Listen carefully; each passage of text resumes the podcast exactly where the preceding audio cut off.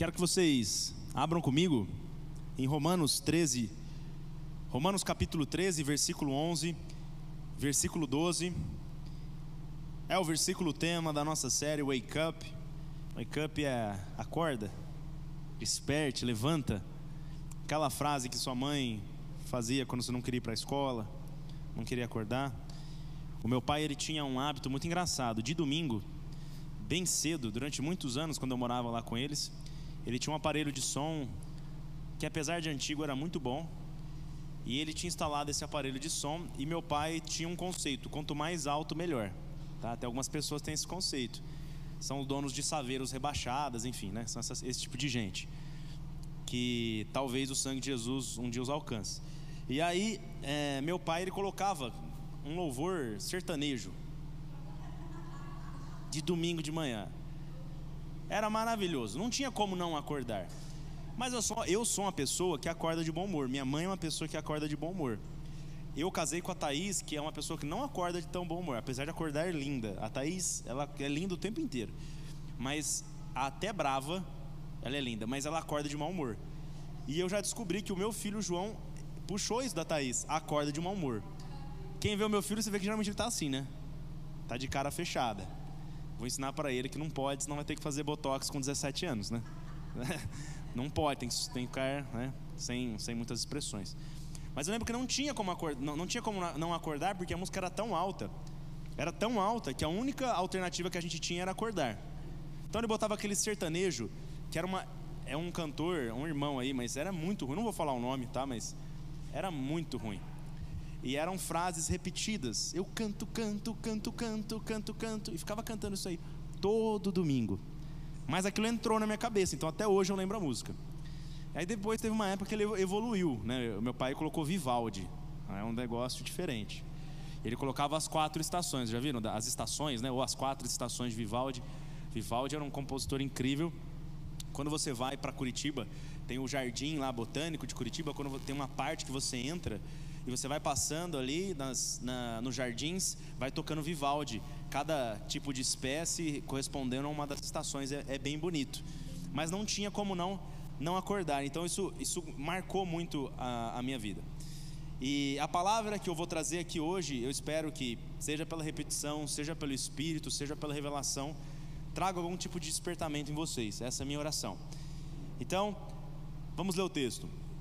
Paulo está falando assim: façam isso. Se você ler, se você ler antes, Paulo está falando sobre como viver no amor, tá? Então eu estou resumindo para vocês: é a vida no amor. Façam isso, ou seja, vivam no amor, compreendendo o tempo que vivemos. Ou seja, vocês têm que entender que tempo vocês estão. Chegou a hora de vocês despertarem do sono, porque agora a nossa salvação está mais próxima do que quando cremos, porque a cada dia que passa a plenitude das coisas se aproxima, a salvação está cada vez mais próxima. A noite está quase acabando, essa é uma palavra de esperança. O dia logo vem, portanto, deixemos de lado as obras das trevas e vistamos-nos da armadura da luz. Então o alerta é: despertem, que tempos estamos vivendo? Paulo ele sabia muito bem que tipo de espírito operava naquele tempo. A verdade é que o reino das trevas ele não mudou muito. Ele opera da mesma forma, na ignorância. Ele vai alterando as estratégias. Por muito tempo ele enganou as pessoas e fez com que a igreja fosse, perseguida. Mas quanto mais perseguida a igreja é, mais ela cresce. Quando o povo de Deus estava é, no Egito, os descendentes de Jacó desceram para lá, porque José era governador e ele tinha salvo a terra da fome. Ele chamou o pai dele, reencontrou o pai da Lua, vem viver na terra de Gozem.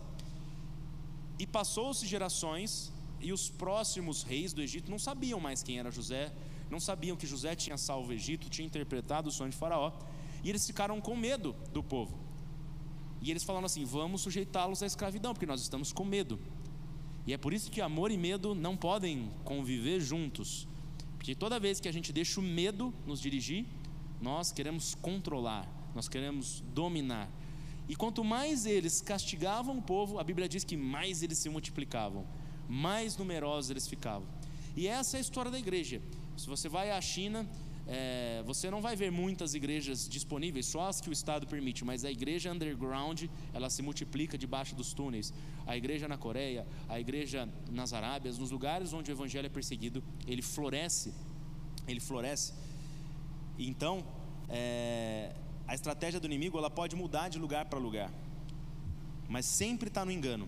Hoje nós não vivemos uma perseguição a ponto de perdermos nossas vidas, mas ele usa uma outra estratégia que atua na mente das pessoas e que nos engana também.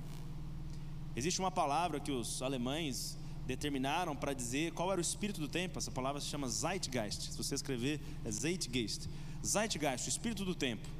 Paulo disse para a gente não nos conformarmos com o espírito do tempo, com o Zeitgeist, mas se amoldem, sejam transformados na mente pela renovação da palavra.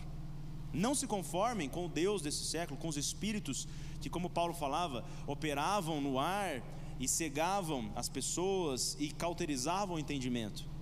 E é isso que o inimigo quer fazer. Existe um espírito humanista, e esse espírito humanista ele não opera só hoje, ele opera desde o começo do evangelho. João lutava contra isso, contra o agnosticismo, contra o humanismo dos gregos, dos filósofos, dos, dos, epicuri, dos epicureus. Então, é, muitas vezes nós vemos uma mistura desse pensamento humanista entrando dentro dos nossos corações e nós nem percebemos que estamos sendo enfeitiçados por uma poção e caindo em sono. Existe uma grande nação, os Estados Unidos, já foi uma grande nação. Hoje nós vemos a queda de uma grande nação, porque foram tomados por esse espírito. Qual é o espírito do tempo? O espírito humanista. Então, aquilo que foi fundada como uma cidade dos homens livres, a cidade em cima da colina, que diz a palavra que uma cidade edificada em cima da colina, ela não pode ser é, é, ignorada. Essa cidade, esse princípio cristão, esse, essas éticas, os puritanos, é, os metodistas, todas as pessoas que foram para os Estados Unidos e fundaram aquela forte nação, com fortes valores e fizeram a nação prosperar com princípios bíblicos, princípios da liberdade, hoje se renderam a muitas teorias, a falsas religiões, todos os ismos, que existem, inclusive o progressismo. Hoje eu vi uma notícia de que em Nova York, a grande Nova York, hoje governada por progressistas, e aqui é, não estou criticando só a questão política, mas a questão espiritual que está por trás dessa religião falsa, é, que é, é, essa ideologia, de, é, te permite, é, em lugares públicos custeado pelo governo, você usar a sua droga, você injetar e aí eles ficam te assistindo ali, só para você não morrer, para você não virar um problema público. Mas tudo bem, use a sua, a sua droga assistida pelo governo. Seja um viciado controlado pelo governo, porque nós não podemos reprimir as pessoas né, que fazem isso. Se você vai no Colorado, existe uma. Se eu não me engano, no Colorado, se eu estiver falando errado, depois eu vou corrigir na semana que vem. É, existe uma proposta de um, de um governante de que tudo bem você abortar até nove meses. Já, já não é a questão mais de algumas semanas, é, nós entendemos vida de outra forma, mas cada vez vai piorando. Esse é o pecado que condenou a nação de Israel, que sacrificavam crianças aos, aos deuses estranhos. O, o, inimigo ele sempre quer destruir as crianças. Você vai vendo que quando Moisés está é, tá para nascer, o faraó manda matar as crianças. Quando Jesus está para nascer, manda matar as crianças. Quando o exército de Roma entra é, em Jerusalém e executa o juízo que Jesus tinha falado no ano 70, eles Jesus falou: ai das grávidas, eh, torçam para não estarem grávidas, torçam para que a fuga de vocês para a Judéia não seja no inverno. Ele profetizou que é, quando Jesus falava ai, ai dos fariseus, ai, era ai é porque ia doer. Né? Então eram ais que aconteceram. Falou: não vai passar uma geração até que tudo isso aconteça. E aconteceu. E as grávidas tinham as crianças arrancadas de suas barrigas. O inimigo sempre tenta destruir as gerações. E esse espírito não pode nos dominar. Nós não podemos nos conformar com esse espírito nós temos que nos opor. Só que isso não é para nos assustar, isso não é para nos assombrar, embora nos deixe é, indignados, porque toda vez que o inimigo se revela dessa forma, quando ele sai da, da escuridão, é porque ele está com medo, é porque ele está perdendo, é porque o trigo está crescendo, o joio também. Então a luz está avançando. Então nós temos que nos despertar, porque se as trevas são profundas, a luz é muito ainda maior. E esse é o chamado para que nós brilhemos. Quanto mais forem densas as trevas, mais brilhante é a nossa luz. Então, que tempo nós estamos vivendo? Sabe, Deus não está morto. Uma vez, eu gosto do que uma vez dizem, né, que aconteceu com Billy Graham. Uma vez falaram, Billy Graham, é verdade que Deus está morto? Ele estava saindo de casa e falou, não, isso é impossível, eu acabei de conversar com ele. O fato é que Deus está vivo. E o que Ele está nos chamando é para um relacionamento. Eu vou bater muito nisso. Relacionamento. Nós temos que nos relacionar com Deus através da Bíblia, da palavra, dos irmãos, das pessoas. Mas entender o tempo é importante para que nós possamos estar alinhados e não venhamos a errar o alvo. A palavra pecado não é fazer um monte de coisa errada, é errar o alvo, ramartia é a palavra. Ou seja, eu queria até fazer uma coisa certa, mas eu estou errando o alvo, porque eu estou fazendo desalinhado, eu estou fazendo da minha cabeça, eu estou fazendo com boas intenções. E aí de onde vem a frase, né? O inferno está cheio de boas intenções. Não eram pessoas que quiseram ser más, mas que quiseram ser boas sozinhas, quiseram ser boas naturalmente. E a única forma de nós sermos bons é através de Jesus, do sacrifício que ele fez. Então, nós a bondade de Jesus é imputada para nós. Então não é mais uma questão de ser bom ou não. Porque se não pecar nos salvasse, o sacrifício de Jesus não precisava. Então não é mais essa questão. A questão é de acertar o alvo, de alinhamento. Pense só. Existe um documentário muito interessante na Brasil Paralelo. Eu te incentivo a assinar porque é muito bom. É muito bom mesmo. Tem, tem coisas bem educativas ali. E chama a primeira arte. Fala sobre a música. E vai mostrando como que notas é, musicais, a melodia, a harmonia e o ritmo, se eles estiverem colocados da maneira correta, o efeito que eles geram na, nas pessoas. Então se preocupava muito quando se fazia uma música no efeito que isso ia gerar nas pessoas. Houve uma, se eu não me engano, uma música que foi feita alguns séculos atrás que as pessoas ficaram tão agitadas que cometeram crimes. E a gente não percebe que a música tem um efeito sobre nós. Então nós vemos nas nossas, na, na, nas nossas canções, nós vemos na, naquilo que nós estamos ouvindo o espírito de um tempo. E assim como a nota das músicas, nós precisamos estar alinhados, porque elas, se elas estiverem dissonantes, se elas estiverem desalinhadas, nós vamos tocar fora da melodia que os céus está tocando. Nós temos que estar na mesma frequência. Então, estar atento ao nosso tempo tem a ver com discernimento. Qual é a minha motivação para aquilo que eu estou fazendo? O motivo de uma ação, a palavra motivação é o motivo da ação. Se o motivo da ação é medo, eu vou agir pelos motivos errados. Por isso que tem sido pregado aqui: liberte-se do medo, porque toda vez que eu ajo pelo medo, eu sou reativo. E toda vez que eu sou reativo, eu erro o alvo. Então, onde há o amor, não há medo. A gente anda por fé, a gente não anda por medo. Toda vez que eu agir pelo medo, eu vou ficar na defensiva. Eu não vou avançar. Então, Jesus ele te convida a abraçar a fé, mas a deixar a decepção. Não dá para abraçar a fé e abraçar a decepção. Você tem que escolher qual que você vai abraçar. Você não pode abraçar a fé e a frustração. Você não pode abraçar a fé e o vitimismo. Você vai ter que escolher. Você vai ter que escolher se o seu coração é uma terra boa, ou é uma terra pisada, ou uma terra arenosa, ou é uma terra cheia de espinhos. Lembra da parábola do semeador? Qual é a terra do nosso coração? O coração pisado é o coração do medo, é o coração reativo, onde a semente não entra e não brota nada. Mas Deus quer uma colheita. Deus quer uma terra fértil para ele poder plantar 30, quanto? 60, quanto? 100 por um ou zero. Depende de como está o meu coração, depende se eu estou entendendo, se eu estou alinhado. Eu posso render 30, posso render 60, eu posso render 100, eu posso render nada, eu posso rejeitar aquilo que o Espírito Santo deposita todos os dias. Deixa eu te falar, hoje o Espírito Santo amanheceu, o Espírito Santo já estava preparado para depositar boas sementes. E se você perdeu, agora é 8h36, você tem até meia-noite para receber aquilo. Abre o seu coração. Fala, Espírito Santo, eu quero aquilo que o Senhor tem para mim. Se eu perdi alguma coisa, me dá, eu aceito. O Espírito Santo, ele é misericordioso, ele é bondoso, ele é consolador. Depende do nosso coração. Sabe? Entender o espírito do tempo, entender os tempos que nós estamos vivendo, nos faz perceber que o relógio de Deus ele é um pouco diferente do relógio nosso. Eu não estou aqui para falar de tempo Kairos, tempo Cronos, tal. Eu, eu nem acho que é assim que funciona, mas eu entendo que existe um cronograma divino.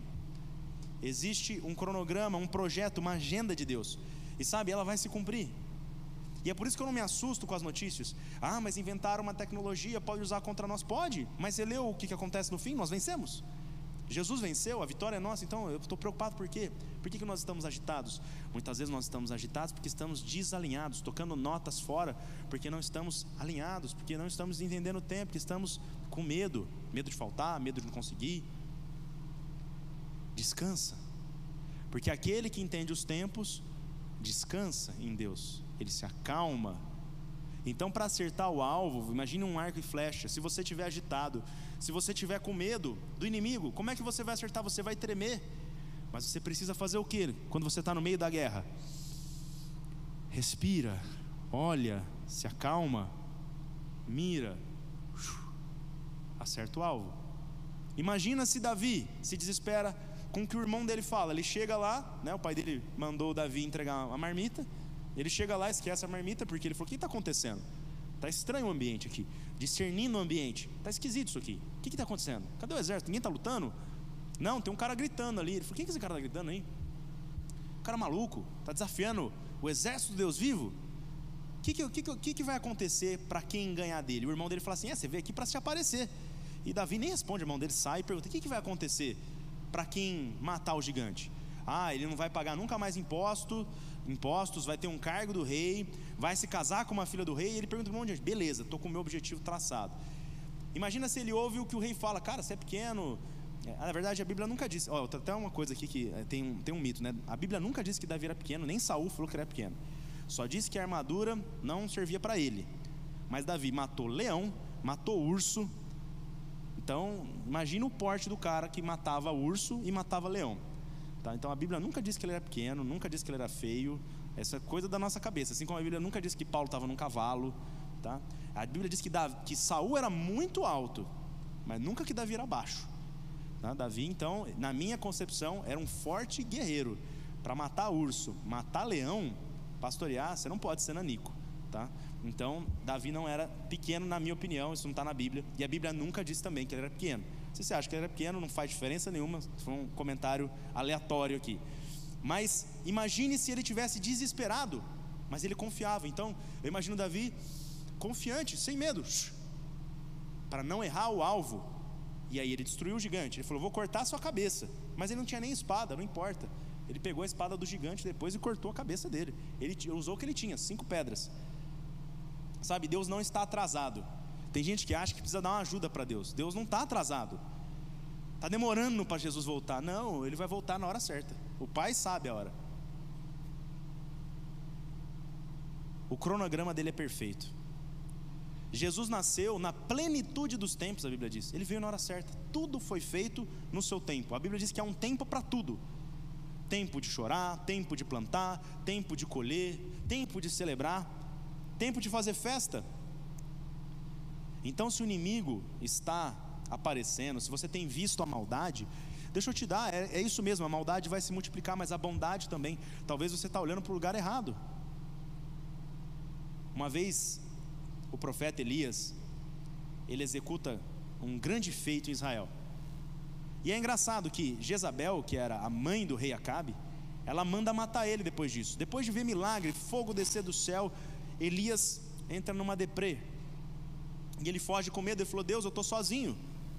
E Deus falou: Não, o meu cronograma está tudo certinho. No meu plano, ó, na minha agenda, até onde eu estou vendo, está tudo certo. Porque eu separei sete mil que não se dobraram diante de Baal. Mas você não percebeu. Você deu ouvido ao medo e você não me escutou. Você ficou desesperado, você saiu correndo, você nem esperou, você nem falou comigo. Você pediu para ir embora mais cedo. Elias foi vencido pelo cansaço. Ele tinha que ungir um rei da Síria, ungir um rei de outro lugar. Ele nem termina de fazer isso. E já sobe no, no redemoinho e vai embora. E fica para Eliseu fazer o que ele tinha que fazer. Porque o cronograma de Deus não vai atrasar se a gente está com medo. É nós que não vamos participar do que Deus está fazendo. E Deus está fazendo. Amém? Então, Paulo, aqui, quando ele fala no versículo, olha, revistam-se da armadura da luz, é a mesma coisa que ele diz quando ele fala em outras cartas sobre se revestir de Cristo. É uma convocação a um amadurecimento, a sair da ignorância, trevas, ele deixa a roupa das trevas, que é ignorância, não está falando de ser mal, do capiroto, não, é deixa as armas das trevas, deixa a estratégia humana, deixa é, as armas do diabo, as armas que o mundo usa, comece a usar as armas da luz, se revista da inteligência do alto, da sabedoria do alto, do entendimento do alto, revista-se de Cristo. É uma convocação, sair das trevas e sair da ignorância, é ir para a luz, é comece a enxergar, é acorde, wake up, desperte. É deixar a infantilidade para maturidade, é entrar na perfeição, no teleios. Vestir a maturidade quer dizer se despir do milindre. Sabe, gente madura não se ofende com qualquer palavra. Se qualquer palavra te tira do eixo, a mensagem hoje para você não é tão legal. É, cresça. Você precisa crescer. Se qualquer coisa que te dizem te ofende, você é ofendidinho, você é igual uma criança, um adolescente. Tem que crescer. Você não pode se ofender, porque se você se ofende, você é dirigido pelos outros. Mas se você é dirigido pelo Espírito, você sabe quem você é, você sabe qual é a verdade. Nós vemos uma geração que é ofendida, ofendida antes mesmo das coisas acontecerem. Temos que crescer, temos que deixar o medo, a necessidade de controle. Sabe o que o filho mais novo, na parábola do filho pródigo, existe uma parábola do filho pródigo que nunca se chamou parábola do filho pródigo. Foi alguém que escreveu lá a Bíblia, é, traduziu, que colocou assim, parábola do filho pródigo, mas na Bíblia não está escrito isso. Essa é a palavra, é, essa na verdade é a parábola onde o pai é o protagonista. É o coração do pai que é revelado ali. E ele mostra o coração do filho, que são os nossos corações. Um que se relaciona com as regras e um que é apressado, um que tem medo, um que quer controle. Então o filho pródigo, ele pede herança, não é porque ele não era rico. Ele já era rico, ele já tinha tudo, ele queria o quê? Controle. E é por isso que ele quer fugir, ele, ele perde a presença do pai porque ele quer controle. Necessidade de controle é imaturidade. Quando você veste a capa da obediência, você começa a acessar a herança. O outro filho obedecia por regras, Deus não quer relacionamento com regras. Obediência em Jesus significa ouvir a voz do Pai e atender. É simples isso. Então o que Deus está falando? Deus não quer um cabeção. Deixa eu te dar, posso te dar um alívio? Deus não quer um cabeção de Bíblia. Ah, mas fulano sabe tanto da Bíblia e ninguém nunca ungiu ele pastor. O diabo sabe a Bíblia mais que ele e não é pastor. O diabo sabe, ele tenta Jesus com a palavra. Saber da Bíblia não quer dizer nada se você não tiver a vida do Espírito, se você não estiver ouvindo. Não é para ler a Bíblia para ser teólogo, gente, pelo amor de Deus. É para ler a Bíblia para ouvir a voz do Pai, para se relacionar com ela. E aí um dia você vai estar tá dirigindo, vai vir uma palavra, vai vir um momento difícil, vai vir uma palavra, vai vir uma tentação, vai vir uma palavra, vai vir alguém desesperado, vai vir uma palavra. O Espírito vai lembrar, vai botar na sua boca, e você vai gerar vida nas pessoas. Então leia a Bíblia comendo dela, se relacionando com ela, na expectativa, Pai, fala comigo, Pai. Eu leio a Bíblia assim, Pai, fala comigo. Ontem eu estava meio preocupado, e aí o que, que eu fiz? Eu abri a Bíblia e comecei a ler e vi os salmos, e aí eu vi o salmista falando, e a Bíblia falava comigo e eu dormi em paz. Porque eu podia dormir mais, porque eu entendi, porque aos seus Deus dá enquanto dorme. Que Ele é a minha fortaleza. Que mal me poderá fazer o homem, eu não temerei mal nenhum. O Senhor é o meu pastor. Isso fala de relacionamento. Nada me faltará, isso fala de provisão. Ele me leva aos pastos verdejantes.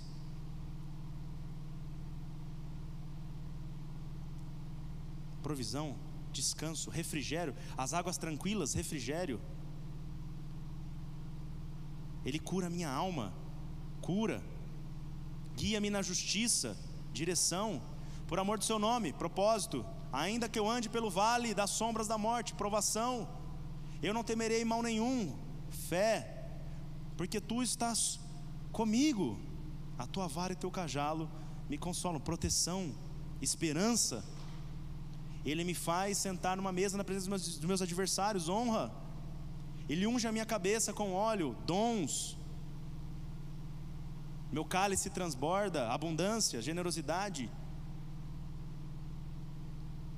Então você vai lendo a palavra, e a palavra vai falando com você, ela vai te lendo, ela vai entrando no seu coração.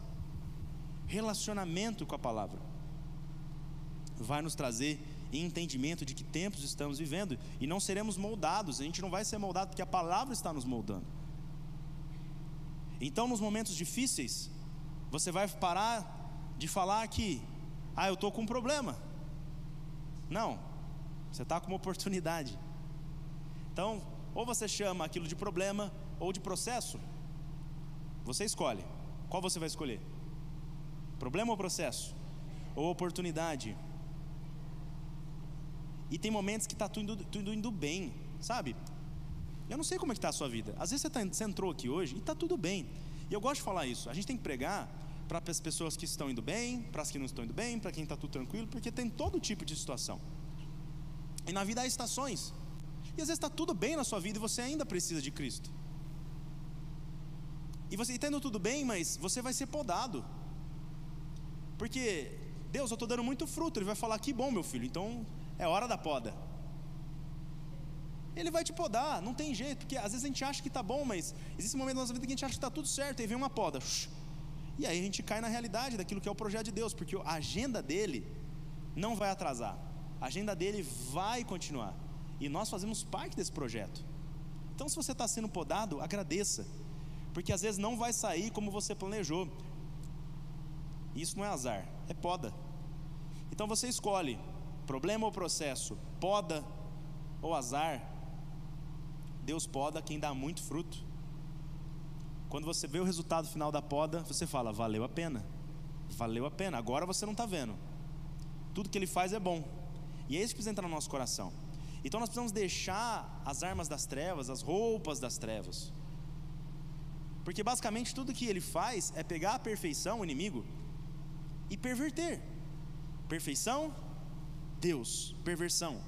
O inimigo, ele não cria nada. Até hoje não não há nada que o inimigo consiga ter criado.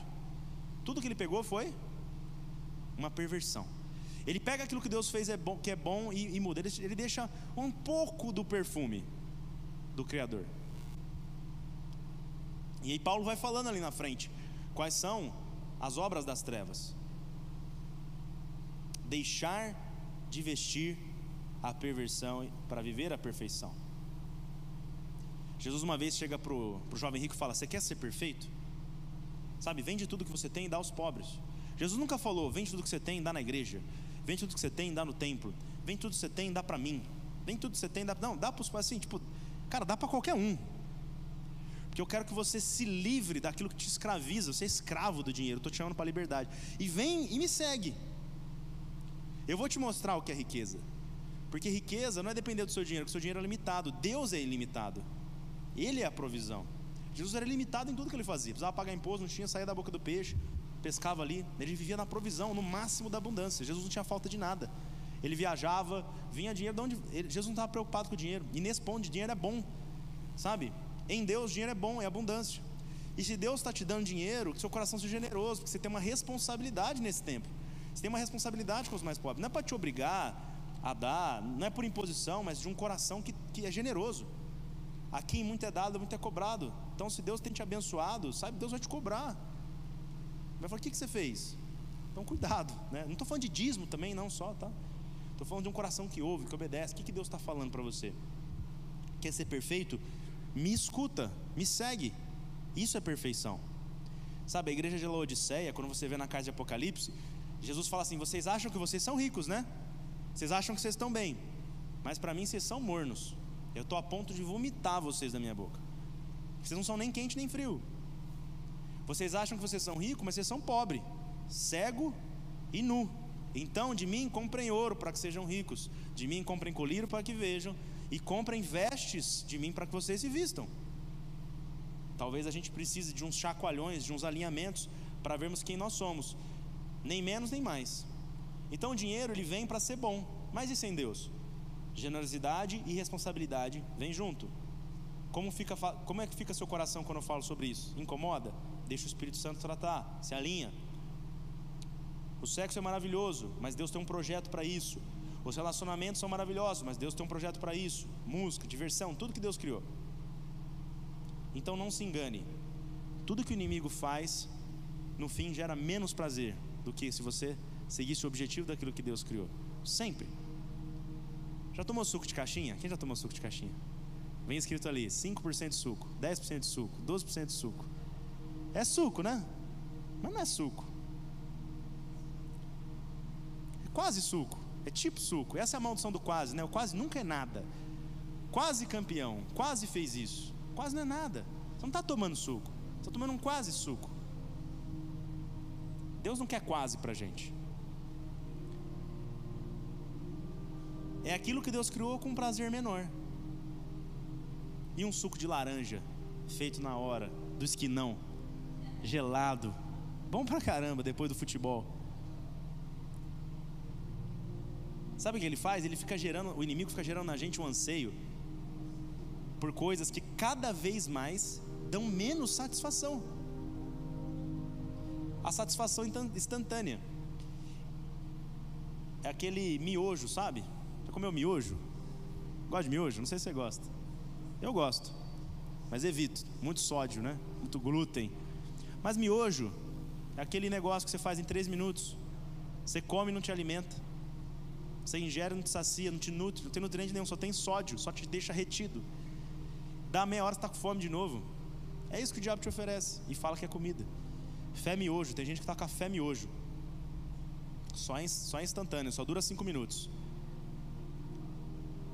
Sabe, nada supera um bom vinho envelhecido pelo tempo, você poder saborear ele. Se você uma pedra, se você fumar uma pedra de crack, você vai à loucura em 10 segundos e depois você vai para o inferno. O prazer ele é bom, mas pervertido te destrói. O inimigo ele quer capturar a nossa alma e não quer dar nada em, dar nada em troca. E sabe quais os momentos que ele mais usa? Ele, ele, ele usa isso? Os momentos de turbulência. Então nós ouvimos de guerra, você passa dificuldades, você passa altos, você passa baixos. E sabe, isso não é você. Essas fases, isso não é você. Sabe por que, que você passa fases? Porque você tem um corpo e você tem uma alma. Então o seu corpo tem hormônios e ele precisa estar bem para funcionar. Você precisa dormir. Você precisa se relacionar para ficar feliz. Tem várias coisas que o seu corpo sente, sente fome. Então, quando você está com fome, você fica mais bravo. Não vai no mercado quando você está com fome. Não discute o relacionamento, não faz uma DR quando você está com fome. Sabe, a mulher vem, o cara chegou, tá de fome, ela quer discutir o relacionamento. Não, dá comida para o homem primeiro. Você vai te amar. E me perdoa, meu amor. Dá três big taste para ele. Nossa, tá tudo certo. Sabedoria. Então, em alguns momentos a gente vai estar assim, pelas emoções, pelas vontades, mas isso não é você, porque você é espírito. E a Bíblia diz que no espírito nós somos constantes, o espírito estável, Davi pede para Deus. E nós vamos de glória em glória, mas o inimigo ele nos engana. Ele pega essas fases e quer nos enganar, inclusive com as coisas da eternidade, falando: ah, não, Fulano está no primeiro amor, aquela euforia da conversão vai passar. Aquela euforia da conversão você sentiu na alma, mas o teu espírito está cada vez mais forte. Qual é o tempo que nós estamos vivendo? Sabe, existe um tempo de Deus e ele não está atrasado. Quando a gente tinha horário de verão, lembra quando tinha horário de verão? Não tinha escolha. Você tinha que adiantar o relógio. Era quatro horas, virava três. Não tinha escolha. Você tinha que seguir aquela hora. Aquele é horário determinado. O projeto de Deus é a mesma coisa. Você não escolhe, está determinado.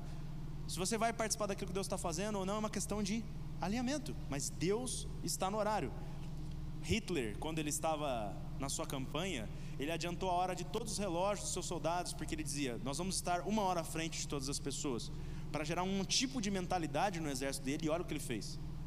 Então, discernir os tempos era uma característica, quando você vê 1 Crônicas 12, 32, sobre a tribo de Sacar. Olha só como é interessante isso. A tribo de Sacar, dos filhos de Sacar, conhecedores da época, para saberem o que Israel devia fazer duzentos chefes e todos os seus irmãos sobre as suas ordens. Então, quando Israel precisava entender dos tempos, era a tribo de Sacar, duzentos chefes, pessoas que entendiam e discerniam os tempos para saber o que eles deveriam fazer. Deus nunca faz nada na terra sem falar com os teus filhos, sem falar com os profetas. Ele fala: esconderia eu, Abraão, que eu estou prestes a fazer? Toda vez que Deus ia derramar juízo, ele dava chance de arrependimento. E isso não mudou. Veio a pregação do Evangelho, vieram os profetas. Deus está falando. Ele está falando o tempo inteiro, ele fala pelos sinais. Paulo fala assim: as gerações são indesculpáveis, porque pelos sinais Deus está falando. O Marcelo pregou esse domingo, uma palavra ele falou sobre Shemitah, que é uma palavra bíblica, sobre tempos. Foi estabelecido em Deuteronômio 15 o Shemitah, que era o ano da remissão. Shemitah significa descanso, porque a terra trabalhava seis anos e no sétimo ano era o Shemitah, descansava, confiava em Deus, então você não podia plantar nada, o que nascesse você comia e deixava para os pobres. Um ano antes eles se preparavam, é, guardavam mais e descansavam no Shemitah. Falou: façam isso e eu vou ser abundante na vida de vocês. Aprendam a descansar, entendam os tempos. Mas quando eu não entendo os tempos, eu não descanso, eu não acesso o descanso. E se você pegar a história de sete em sete anos, você vai vendo que acontecimentos acontecem na terra. Significa subida e descida também essa palavra. Significa remissão, significa perdão, ajuste de contas, tem vários significados. E o Shemitah para o judeu não é só um dia, mas também tem a ver com, com um ano. O Shemitah desse ano começou dia 7 de setembro e termina, é, se eu não me engano, não lembro, mas termina em setembro também. E quando você vai vendo os acontecimentos do mundo, as nações sendo julgadas, o orgulho das nações, você vai ver que sempre cai no Shemitah.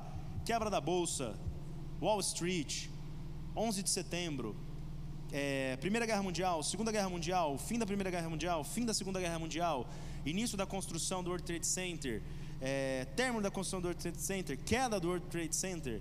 Você vai vendo vários movimentos na humanidade onde existe um ajuste, porque o que acontecia no Shemitah? As contas eram limpas. Se alguém devia alguém, era perdoado. Se alguém estava escravo, era libertado. Transferência de riquezas de nações aconteciam. O povo de Israel era julgado no Shemitah. Quando eles não guardavam o Shemitah, ficaram 490 anos sem guardar o Shemitah. Sem entender, sem discernir os tempos. O que ele fez? 70 anos, então, de escravidão na Babilônia. Porque cada ano corresponde a um Shemitah que eles não guardaram. Foram 10 Shemitahs que eles não guardaram. Então, 70 anos de escravidão. E aí, quando termina, quem discerniu o tempo? Daniel falou: Olha, eu discerni, pelo que eu li aqui dos profetas de Isaías, acabou o tempo da escravidão, então vamos despertar, vamos sair, a gente tem que sair da Babilônia. E aí começa o projeto de Israel e os seus profetas de sair da Babilônia, de reconstruir Jerusalém. Então não é porque havia uma profecia, não é porque era é, dito que tinha acabado o tempo, porque eles iam ficar esperando acontecer. Nós precisamos acordar, nos mover, se apossar da palavra nos apossarmos da palavra. Então isso não é para nos deixar inerte. Ah, Deus está no tempo dele, eu não preciso fazer nada. Não. Deus conta com as suas orações. Se ele não quisesse que você orasse, ele não ia falar: olha, diga, seja feita a tua vontade, assim na terra como no céu. Ele quer que você concorde com o que está acontecendo no céu e traga a realidade pela oração, pela palavra. Então, o tempo do Shemitah, para nós que cremos em Jesus, não é uma data religiosa, mas simplesmente um alerta para alinhamento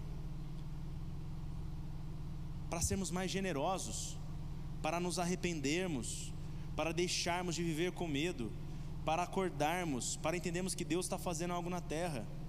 Confiança em Deus. Deus quer uma igreja madura. A gente não vai ser uma igreja madura, uma igreja desperta, descolado da videira. Ele falou assim: olha, você quer dar fruto? Fica na videira, permanece. Não é pulando de galho em galho que a gente dá fruto, é permanecendo. Você já viu macieira fazer força para dar fruto? E a gente está querendo forçar a coisa que é no fluir. Não, você só fica lá. Se você ficar no galho, vai fluir seiva, vai dar fruto. Se você se conectar com seus irmãos e você permanecer, vai florescer alguma coisa dali, vai dar fruto. Então fica, permanece. Não estou dizendo que você nunca pode sair da church, tá? Estou falando da igreja. Seja conectado na igreja. A igreja não é você e sua esposa. A igreja é um corpo, tem mais gente. Corta um dedo, vê o que acontece daqui a uns dias. Um dia, ele apodrece, ele morre. Então você precisa estar conectado. É interessante que a igreja de Corinto, quando Paulo começa a escrever para ele, ele fala assim: olha, vocês têm bastante entendimento, vocês estão cheios de dons, mas sabe, vocês estão divididos, vocês não estão conectados. E aí ele fala: existe uma sabedoria humana e uma sabedoria divina.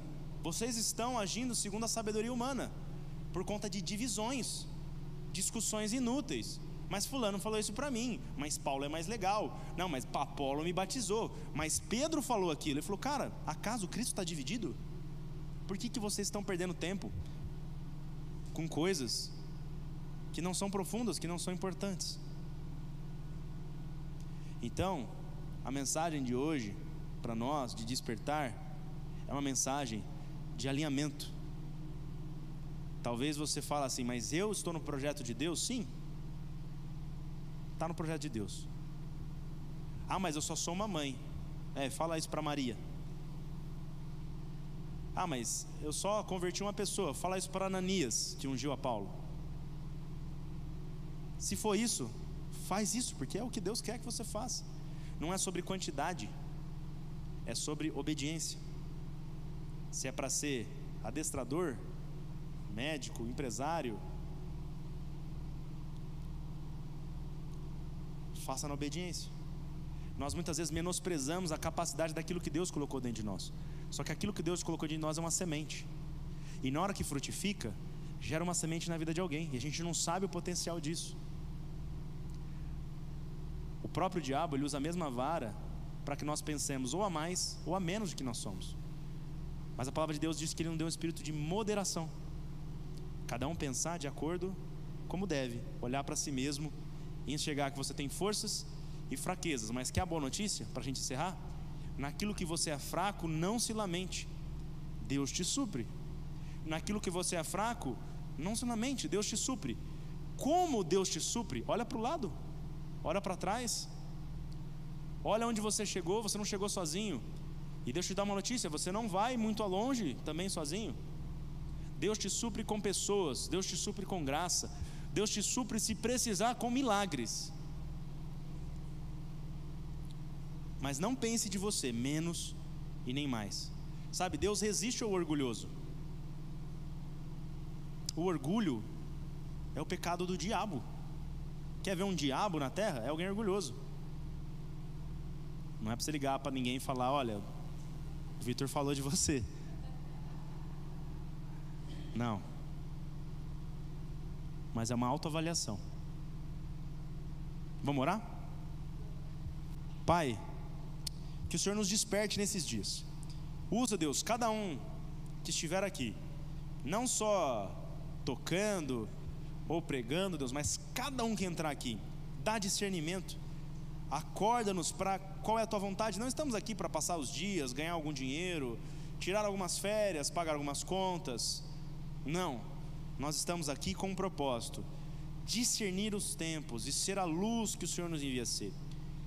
Que nós possamos iluminar o mundo quando ele estiver mais sombrio, que nós possamos dar esperança aos desesperançados, que possamos, Deus, dar alimento aos famintos, que possamos ser cura para os doentes, que possamos, Deus, ser a verdade que anula as mentiras, que possamos, Deus, ser a revelação aonde falta entendimento, que possamos ser a liberdade para aqueles que estão cativos, desperta-nos, Deus, do sono, que nos revistamos das armaduras que vem do alto, do capacete da salvação, da couraça da justiça, do cinto da verdade, da espada do espírito, do escudo da fé, com o qual nós apagamos todas as ações das trevas que querem nos enganar, nos envenenar, nos enfeitiçar, nos deixar sonolentos.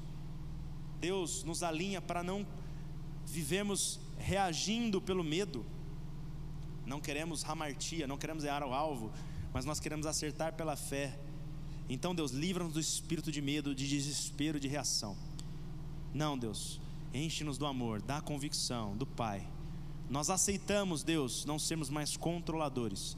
Nós não precisamos controlar, saber tudo, mas nós aceitamos aquela paz, a paz que o Senhor prometeu, que mesmo sem entender, nos deixaria tranquilos, felizes, satisfeitos, confiantes. Nós temos tudo o que nós precisamos. Nós só teremos essa certeza de que nada nos falta se nós nos relacionarmos com o pastor.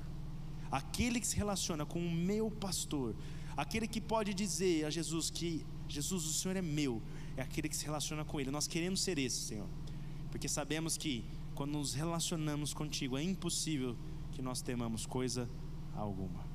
Nos abençoe, nos dê graça para cumprirmos aquilo que o Senhor nos chamou nesses dias, durante essa semana, em nome de Jesus. Amém. Amém.